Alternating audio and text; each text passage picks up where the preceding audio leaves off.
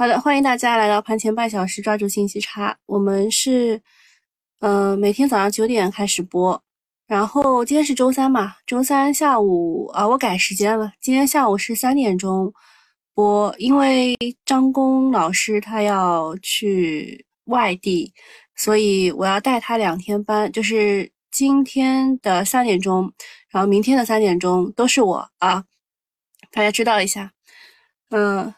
我们今天就开始吧。我今天的主题叫做每天给大家做心理按摩啊，每天一次心理按摩，希望大家就是就是熬过熬过去吧，把这段时间能够熬过去。我的我的电脑是是发生什么事情了吗？为什么没有动呢？哦，能动的，嗯。可以动啊，吓我一大跳。关注反弹的持续性，其实，嗯，大家昨天应该是普涨啊，普涨应该是有回血的，呃，所以我跟大家说，昨天不用太担心。但是呢，就是涨得多的，特别是新能源赛道的，就是要高抛一下，对吧？嗯，所以就今天要关注一下反弹的持续性。先大家吃个瓜吧，我看来的人也不是特别多啊。我们先吃个瓜，就是消失了三个月的李佳琦，他回来了。他昨天直播，呃，一个半小时观看超三千七百万人。呃，我我昨天连李佳琦的名字都打错了，就你们就知道我不是他的粉丝，对吧？但是我知道他的几句名言，什么 “Oh my God”，买它买它，对吧？还有什么，就是。呃，我先带大家看一下整件事情吧。昨天晚上呢是刷屏的，消失了一百多天的李佳琦在淘宝直播带货归来。虽然之前有过传闻，但是没有任何预告，他就回来了，确实是出乎很多人的意料之外。嗯，他是七点钟播的，然后今天晚上七点钟他会继续播。据说就是他上架什么什么东西就被抢光啊。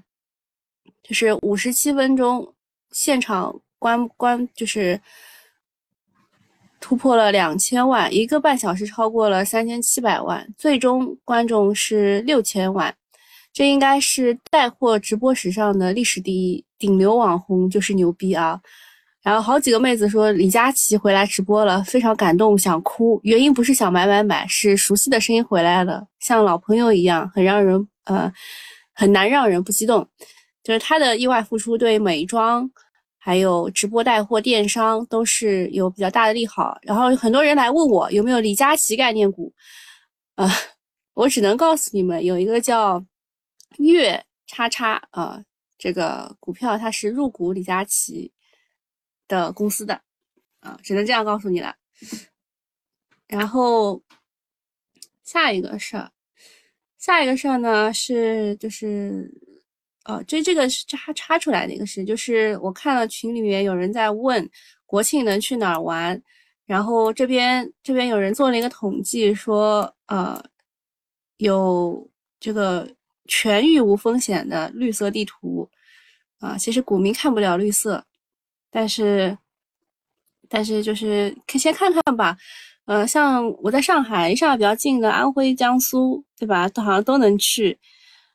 寒山寺啊，夜半钟声到客船的那个，呃，中山陵、夫子庙这些我好像去了，不要去了。还有什么地方能去啊？安徽迎客松、黄黄山也不想去了，去了不要去了。这个黄山每次去完以后就是宏村啊，每次是这个这个。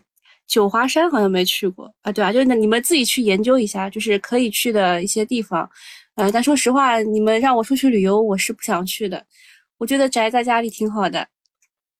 普陀山拜送子观音哦，不需要啊，不需要。正好讲到老龄化，跟你们说一下，就是国家卫健委呢，他开新闻发布会说了人口老龄化的情况。截止到二零二一年底，也就是去年底啊，我国六十岁以上的老人。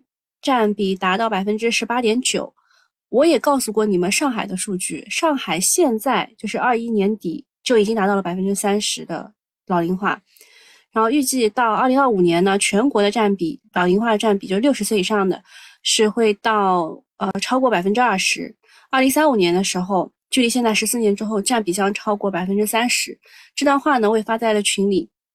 然后大家很多人给我的反馈，有有一些人说他是按照十四亿人口来计算的。那如果到时候没有十四亿的人口呢？那占比会变高一点。然后还有些人说，那怎么办呢？只能生娃啊。但是大家都不想生啊。嗯。还是蛮难的，嗯，如果你去看，你去看日本的这个情况的话，嗯，可以可以借鉴一下啊，就是日本的情况是，呃，就是房子啊没什么人买了，然后有一些医药类的东西，然后消费类的可能会稍微好一点。好，下面我们来看一下剧本和中性中性期指，昨天没有什么太大的可以参考的意味，就它加了。加多 IM 加 F 加 IC 都加多了啊，但是昨天都已经涨好了，所以参考意义不是特别大。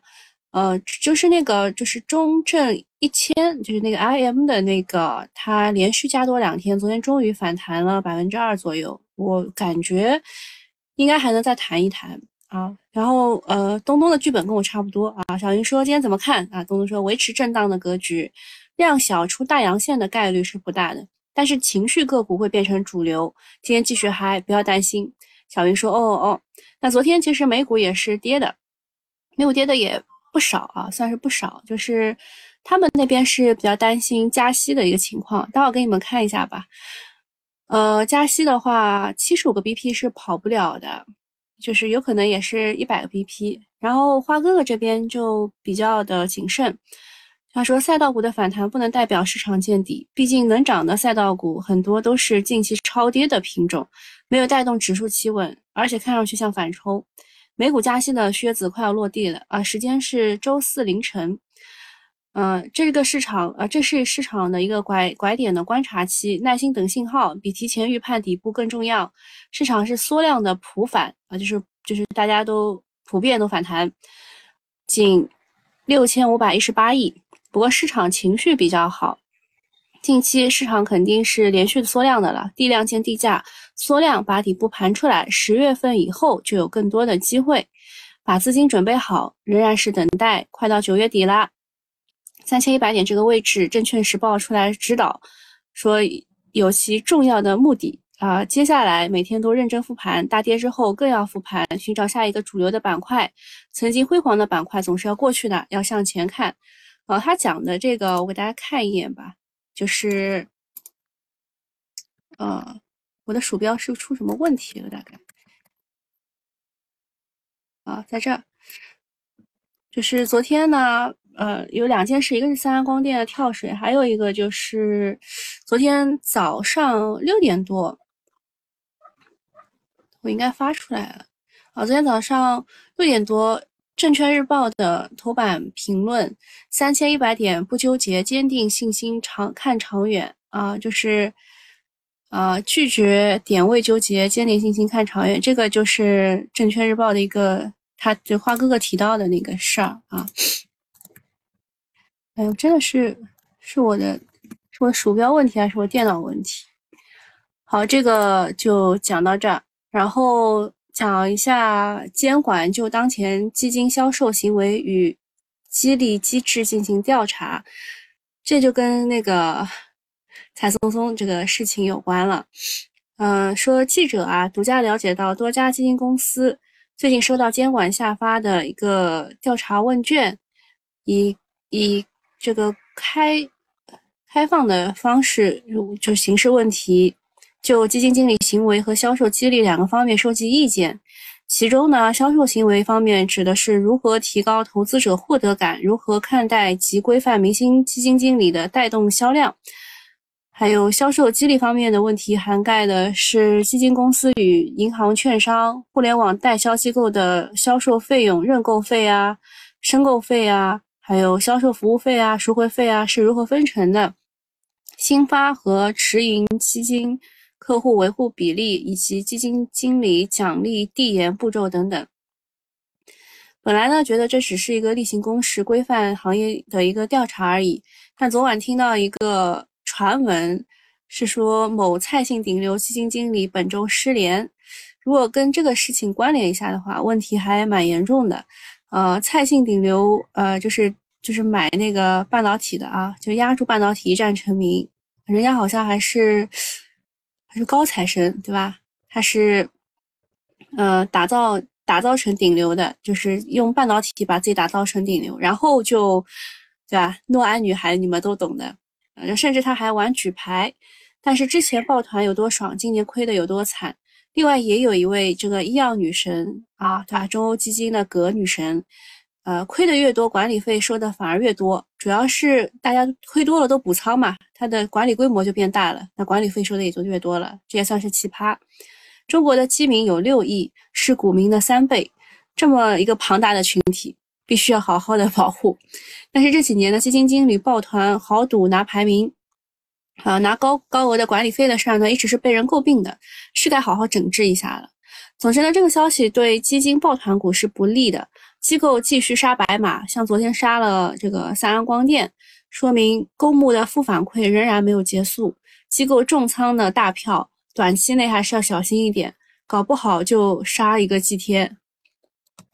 那昨天由于三安光电就是大跌嘛，然后基基金四家机构吧卖出了六点八八亿，所以跟大家讲一下这件事情吧。呃，主要市场担忧的两点，一个是大基金的董事被抓了，大家担心是有些风险的，因为大基金也投了三安光电。第二个是它的 Mini LED 的业务呢降价了百分之十到十五，攻占苹果的份额。大家就担心这块业务太卷，然后另外呢，就是他们，就是他们就是搞了一个这个电话会嘛，当中，呃，有老师也提到了他今年的几个业务啊，比如说碳化硅的业务是符合预期的，两周前搞了发布会，说工业级的碳化硅，呃，今年四季度会送样，车规级的明年会送样。然后今年四季度和明年一季度，他们问有什么边际好转的事情吗？他说可能没有什么好消息，主要是看碳化硅项目的定向的进展。手机和 LED 也没有什么拐点，LED 的拐点时间是下游照明占比百分之四十到五十的时候，跟着地产和基建走。嗯，然后第五个是如何做行业数据的跟踪，就是跟踪 Mini LED。核心是关注三星和苹果的具体产品的型号信息，然后 LED 这块就是看基建和地产，碳化硅还还没有进入车企，一旦进入车企之后，要看具体的车型销售数据啊，这就是它的跟踪情况。呃，下一个事情就是告诉大家，也是和那个和和那个公募啊、私募啊什么这种机构什么是有关的。国金策略统计的私募基金的仓位数据呢？这个数据确实又降了不少。像呃，这个四月底开始，五五月、六月，然后七月七月不到七月中吧，七月中开始就不好了。那整个你看一下，最近这个跌啊，跌的时候，公募的持呃这个私募的持仓从六十七点五降到了五十九点四。呃，感觉就是呃，私募和基金都在减仓导致的这一次下跌，所以抱团抱得牢也不是件好事啊。然后再一件事情是，复星他们又减持了新华保险的 H 股啊，他们减持减持完以后呢，比例就下降到百分之四点九九九，呃，所以也也不也就不用公告了哈。从这个角度看，复星确实挺缺钱的，他前一阵子是减持了呃金辉酒。对吧？然后，嗯，昨天是，啊，前天是减持了豫园股份，呃，它是公告要减持百分之一。然后，呃，新华保险的话，它是，呃，已经减持了百分之零点八三八六。嗯，花哥哥说私募这个数据有意隐藏到现在，其实早就降了很多仓位。是的，但是他没有公布呀，啊，没有没有人公布啊，就是我们在猜他们是在逃，但是也没有这个。这个实际的证据，呃，这那么国金策略它公布出来了，那我们才知道嘛，对吧？就是确实是有跟踪私募仓位的一些就是电话会啊什么的，但是那是只是一个小部分，这个算是一个，嗯，一个一个比较比较比较有有代表性的吧。然后下一个事情是说特斯拉你在工厂内部署数千个擎天柱人形机器人。嗯，这个会啊是在九月三十号开啊，懂吗？就是这个机器人大会。马斯克要就是把这他的擎天柱人形机器人要公布出来了。那么昨天机器人概念股大涨呢，也是有这个发布会的预期的。那盘后就来了一个利好，说马斯克是来真的，准备要部署数千个擎天柱的人形机器人啊，在他的工厂里面。不过呢，虽然他信誓旦旦说擎天柱这个人形机器人比汽车更有价值，量产之后成本比汽车还要低，售价只有二点五万美元，但是这东西短期还只是一个概念，它的量产的难度还是很大的。目前弱势行情之下，题材都是东拉一下西涨一下的，一天就要切换好几次赛道啊！就是不管是赛道、机器人、VR，反弹过后都要小心，不要太当真，也不要去追涨。下一个事情是皮尔巴拉啊，他们的矿拍卖成交价是离岸价六千九百八十八美元一吨，环比涨幅百分之十四点三。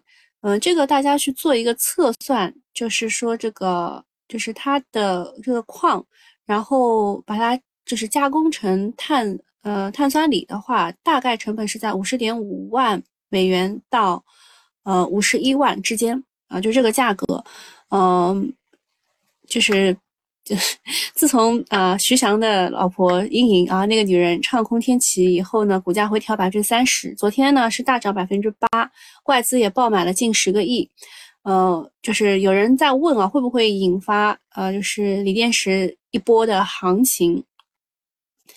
对于整个新能源汽车的产业链，碳酸锂一旦涨价呢，中游的锂电池、下游的整车日子都不好过。宁王呢，现在是连续涨两天，算是有企稳的迹象了。哎，其实其实只要宁王企稳，我们的 A 股也就能企稳啊。那么他想要走出趋势性的行情，短期是没有什么戏的。嗯，希望就现在现在能磨底已经不错了。现在只要缩量磨底，我们对它的要求就不高，就磨磨吧，慢慢磨吧。嗯，然后再讲一下，呃，晚间私募传闻啊，这是花哥哥发在群里的。呃，昨天昨天有提到一些，比如说，呃，就是猪肉的情况，对吧？嗯，这这这边又说了，新希望说后续几个月能繁母猪数量会逐步的恢复增长。嗯，这没什么好评价的。呃，新开源啊，就那个 PVP 嘛，这个。这个也是我知道有一个资金是抱抱团的，就是在这个股上，它也没有这么的好这个股。然后四元电器啊，说充电桩的业务占营收比重比较小，呃，他炒他炒作的是固态电池。之前雪人的话，我们昨天刚讲过氢能源，对吧？就是十点十点半的那个时候跟大家讲的，就是说公司开发使用的二氧化碳制冷剂的。空气源热泵符合当前欧洲客户的需求，就是他现在就是往这个热泵方向去炒作了。还有什么要讲的呢？哦，这个钠离子电池昨天炒了，然后道氏技术又出来说他们的钠离子电池的材料已经有几十吨的出货量。然后还有其他的不想讲了，你们自己看吧。现在我们去看一下整体的情况。啊，那个曙光是这样的，就是呃，好像说曙光老板失联，好像是被抓了。反正游资想要报到十一块，那就先报吧，我我们就看戏吧，对吧？昨天就是新闻比较热的是电子纸这个概念。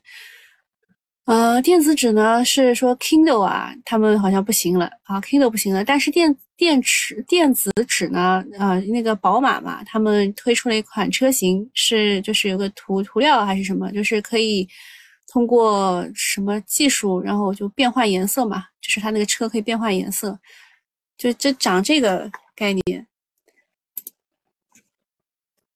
呃，川能动力昨天是涨停的。这个其实我也没有想到，因为我觉得他他去收购启迪清源，进入那个西藏珠峰的阿根廷的盐湖这件事情，其实是有点扯的，呃，就是现在什么都没谈谈拢，就先给他一个涨停，有点扯，呃，但是这态度是很很正确的啊，态度很正确。嗯，还有什么要看？今天今天这个，呃，还有那个奥特维，昨天也有消息是，它的硅片分选机有有人跟他签合同了啊，九千两百万这个合同金额。还有第二激光也有消息，它的首创的激光转印技术啊，这个是就大家都讨论了很久了的。嗯，整个整个好像储能光伏换电 BIPV TOPCon 啊，还是偏光伏这一边的，还是偏这个欧洲能源这一块比较多的。其他的看看跌的比较多的是什么？烟草概念。免税，跨境跨境支付啊也有可能啊，因为俄罗斯那边出了一个小幺蛾子，他昨天俄罗斯的股价就是股市突然一度暴跌百分之十，好像说有个地方要要举行什么公投啊啊，这个国际局势啊，以前都是我们的 A 股股民买单，现在也不是这样了啊，我们不买单，这种事情怎么可以让 A 股股民买单？现在终于想通了，是吧？呃，在上海天阳也是出消息的，是他要和一道新能源去签订一个电池封装胶膜的战略协议，呃，就是要给他供货了。这个是光伏胶膜的股，这都是有消息刺激的股，就是它今天涨涨五个点以上的股，我看看都是有消息刺激的，没有就是没有没有消息刺激的。呃，百润的话有一点就超预期啊。就是在在这个位置，在这个位置，就是第一个涨，第一个涨停的时候，森哥是买了三千一百万，我就我就在看他这笔能赚多少。百润为什么会超预期呢？就是它这个酒酒精度数也不是很高，就是年轻人喜欢的那种 real，你们知道吧？real 啊，就是我当时看那个，呃，那个叫什么？就是那个。曾小贤，好男人就是我，我就是就是陈赫出名的那个，就那那个里面他的这个赞助商就是 Real，就是那个百润啊，百润。我今天有有没有学？为什么要要我说一下雪人？雪人不是昨天十点半说了吗？你们回去听回回放好吧？呃，回放在这个喜马拉雅的。呃，就是叫信息差回回听的那个地方，我昨天都讲过的呀，在哪里啊？我给你们找一下，就是就这个直播干货回听，点进去，然后最新的那个啊，就这个 A 股会跌到哪里？就这里，这个我我都我都讲了呀，我都讲了。不高兴再重新讲一遍。啊，早上时间比较紧张。默默细雨问：投资、出口、消费，用哪个拉动经济？要能落地的，不要喊口号啊！就是政府投资啊，政府投资可以拉动经济啊。从八月份的数据上看得出来啊，政府的投资已经逐渐在落地了。好的，大家关注一下主播啊，然后。现在现在有有有一些东西是不能跟你们讲，我要我要留给给付费用户讲，还能能给你们讲什么呢？呃，认真的讲一下前面那个几个东西吧。呃，能讲什么呢？呃，讲一下锂矿吧。锂矿呢，就是如果你认真去计算一下的话，你会发现这个价格。就是它往上涨，主要原因呢，其实是因为在市市面上啊，呃，还能够就是就是自由交易的，没有签长期协议的这个锂矿比较少，所以大家都会去抢，啊，才导致了这个价格就居高不下。那现在还有谁愿意去抢这个锂矿呢？中国的企业啊，中国的企业很很愿意去抢，因为我们这个电动车卖出来是有人买的。但现在有一个问题呢，就是特斯拉它现在在变相的降价，这也就说明了我们的电动车其实卖的并不那么好啊，并不那么好。我找一下特斯拉的那个那个数据然后，在这儿，就是呃，电动车呢，它九月份的第一、第二周是有环比的下降的，但是到了第三周。它环比涨了百分之三，所以就是这个数据有没有水分，然后有没有黄牛在里面倒腾，这个是我们不得而知的。但是特斯拉变相也在降价啊，这个事情你们也知道一下。那么专家观点认为，短期的变相的变相降价呢，是因为门店提车率很低低迷，在手订单转换。啊不呃在手定定定金订单不转化成为全款提车，就它它的订单和它的全款提车之间是有差距的，而提车率低迷是因为随着上海工厂的产能释放，Model 三它的提车周期缩短到一到八周，而 Model Y 的提车周期可以到一到四周，啊就是准现车啦。然后交付周期缩缩短，给了消费者后续降价的预期。特斯拉之前多次涨价，导致黄牛单比较多，黄牛单和消费者延迟提车现象严重，导致提车率很低迷。所以啊，你们懂一下。然后特斯拉它在欧洲那边的充电桩也是涨了零点一二欧一度电啊，就是。呃，好像是充一次，具体忘记了。就是他们说，现在如果涨完价的话，使用电车和油车的费用是接近的，就是啊，能源危机就就看得出来了，对吧？我还能讲什么呢？嗯，你们有什么问题啊？看不到回放。嗯，你到我的喜马拉雅去找啊，就是主播的另外的专辑里面都有啊。这个就是看不到的话，就是你自己找的问题了啊，跟我没有关系。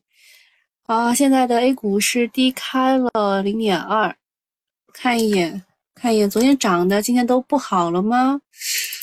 同心环保是开展储能电池涨上去的，哇，今天的涨停股就这么几只啊，五只。这有点那个啥，呃，安众是干安众也是跟这个，呃，锂矿有关的。它年产一万吨碳酸锂正式投产了。之前我还在说它收购锂矿公司失败，怎么能涨上去啊？人家也是有希望的。五矿稀土啊，昨天我跟大家说了，对吧？它改名啊，人家要改名字了啊，它要改成中国稀土啊。这个改名股就就涨涨六个点啊。改名中国稀土啊，我然后我就跟他跟大家说，是不是最大的竞争对手就是北方稀土了？北方稀土说，我这么大，我都没改名中国稀土，你好意思？嗯，然后跌跌比较多的是什么？哦，新新华联，像这种垃圾股，直接就 N 摁一字了。哦，有有资金来，有资金来。然后，这个这都是新股啊，新股上市就开跌，就是大涨的没有，大跌的也很少。这个是今天的一个哦，其实大跌的也蛮多啊。昨天涨得比较好的，今天都开始跌啊。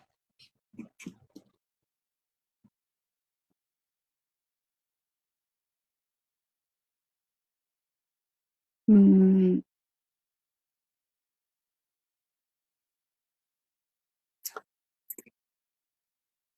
哦，今天市场不好，华西生物是不是被被医美那杆子就是打打懵了嘛？然后现在它又在反反弹。其实医美去查这种黑黑什么的，对吧？然后打击那些不好的，对它都是利好啊。人家是有三类医疗器械证的，对吧？之前也讲过的。那那个安美克怎么样啊？呃，它的反弹不如华西啊。好了，那三十分钟终于到了啊！免费用户我们就到这里了啊！大家记得买一下喜饼团，拜拜。啊，我们这个终于可以说说说事儿了啊！就是锂矿股呢，其实我们知道锂矿确实就是最近都在涨价啊，但给大家一个比较明确的说法，就是如果这一波锂矿股还出现比较大的涨幅，可能会是一个比较好的退出时机。考虑到啊，可以考虑呃逢高减仓锂矿啊？为什么呢？因为中矿资源它突破一百块，给大家看一下啊，锂矿就是中矿资源它突破一百块，就是就是一个信号，嗯，它短期内可能就这样了，就一直在这边盘整，就是出来也不会有特别大的这种卖飞的风险啊。那全球的锂矿资源本身本来就是比较丰富的，地球上全部的锂矿资源可以生产出四亿吨的碳酸锂啊，但是啊，但是为什么现在会比较呃比较这个捉襟见肘呢？主要是因为供需错配，就是呃因为锂矿的开采它是需要时间的。啊，它从这个呃选矿到真的去探矿，然后再到最后的采矿，就就没有没有就是三五年是搞不定的，所以就会是有这个供需错配在。那如果锂矿跌的话，最利好的是电池，这个大家知道一下啊。所以就是长期如果锂矿降，然后。电池会受益，那现在锂矿在涨了，电池就宁德就会跌嘛。下一个是是云南限电，云南限电最会影响的是电解铝和工业硅。呃，电解铝这一块，云南的限电可能会造成减产超百分之三十。呃，工业硅这一块，由于之前涨过了，就不讲了啊。然后黄磷的话也是可能有的。那有哪些股呢？呃，电解铝这一块呢？在云南的有神火股份、云铝股份啊，中国虹桥，好，中虹桥好像就就没有没有没有上市公司，那就再加一个天山铝业啊，就这几个神火、云铝、天山这几个是可以看一下的电解铝的公司。你一旦看到这个云南限电，你要想到的就是这些啊，电解铝、工业硅、黄磷。之前都讲过个股的，然后下一个事情就是美联储的周四凌晨的加息，大概率是七十五个 BP。呃，查了一下明年七月的目标利率，大家现在就最早时候大家认为加到百分之四可以了，四最多四点二五。那现在你看一下，明年大家认为可能会加到四点五到四点七五，概率又上升了，变成三十二点七了。所以啊，搞不好明年真的会加到五以上啊！加到五以上的话呢，乐子就大了啊，乐子就大了。就是我们之前找那个太极分两仪来跟我们讲宏观的时候，他说他加到八都不稀奇，但是他要短期快速的加，就是一下子加到八，然后再快速的回，这个对他是最有利的。所以。嗯，就市场认为什么就是一百 BP 不可能，或者是一直加七十五 BP，就接下来的那一次，啊，接下来的时间是这样的，就是九月不是这一次有了吗？还有一次是十一十一月一号到二号，啊，就今年就是就是就是除了周四凌晨的，还有两次，一个是十一月一号到二号，另外一个是。另外一个是十一十二月十三号到十四号，啊，就是我我个人认为，就是大家认为什么十月份可以进场什么之类的，就时间点不要赌错了。嗯，就是大部分的人会在最后两天，就是二十九号如果大跌，会有人会去买，他们会去赌十一之后的一个好的行情嘛，对吧？十一回来以后是十月十号开始，我觉得就是我们要跟别人反着来啊，就是。就好的时候，就现现在这两天是好的时候，那现在这两天就抛，对吧？然后大家都想进的时候呢，你你就你就等一等。如果你的股不好，你就在这个时候抛啊，十月十号抛。就我我上次我周我昨天的十点半，我应该讲的蛮清楚的，就是你的股现在走的好，你就现在抛；你的股现在走的不好，你就十月十号抛，对吧？讲的还蛮清楚的。然后接下来就是大家认为的是十月三十一号，呃，这个三季报发好以后，市场就处于真空期了，知道吧？就是没有任何利空了。但其实十一月一号到二号还有一个美联储议息，还是有还是有真空的。我个人，呃，我个人比较倾向于在十月十号全全部抛掉，就是短短线的东西全部抛掉，然后就等。等一个时间，或者或者是议息会议之后的那个时间，可能会比大家想象中更晚一点吧。就是中信证券也说了，他说十月之后会进入到右侧的布局时机，但是右侧又太太晚了嘛。啊，你要去买右侧的，估计要很很强的心理承受能力，因为你一买可能就会买到一个顶。呃，我个人还是比较倾向于，就是十一月三号左右，十一月三号左右再看一看，然后在十月十号的时候把大部分的全部抛掉，短线的全部抛掉，这大概是我的一个策略。你们可能跟我不太一样啊，大家每个人的持股都是不一样的啊，所以没有呃没有一定要抛的意思。但是我告诉一下，就是就是大部分的人的想法就是现在不会怎么样，然后呃今天今天要等明天凌晨的议息会议，然后这个资金才会有动作，然后呃去博弈的人，博弈国庆行情的人会在二十九到三十号。就是九月二十九到三十号去进入市场，然后博弈一个，呃，十月十号的一个好行情。因为之前也告诉过大家，国庆就是长假之前的那几天不好，那国庆长假之后就会好。啊，采购说哪个混蛋说三千一不用慌破了？啊，是证券日报啊，你去骂他吧，证券日报啊。好的，那今天就到这里了。啊，一息会议可能又会一刀。其实美股昨天晚上跌。今天议息会议，今天应该会涨。今天的议息会议之后，就是利空落地，应该会涨，是这个概念啊。好，拜拜。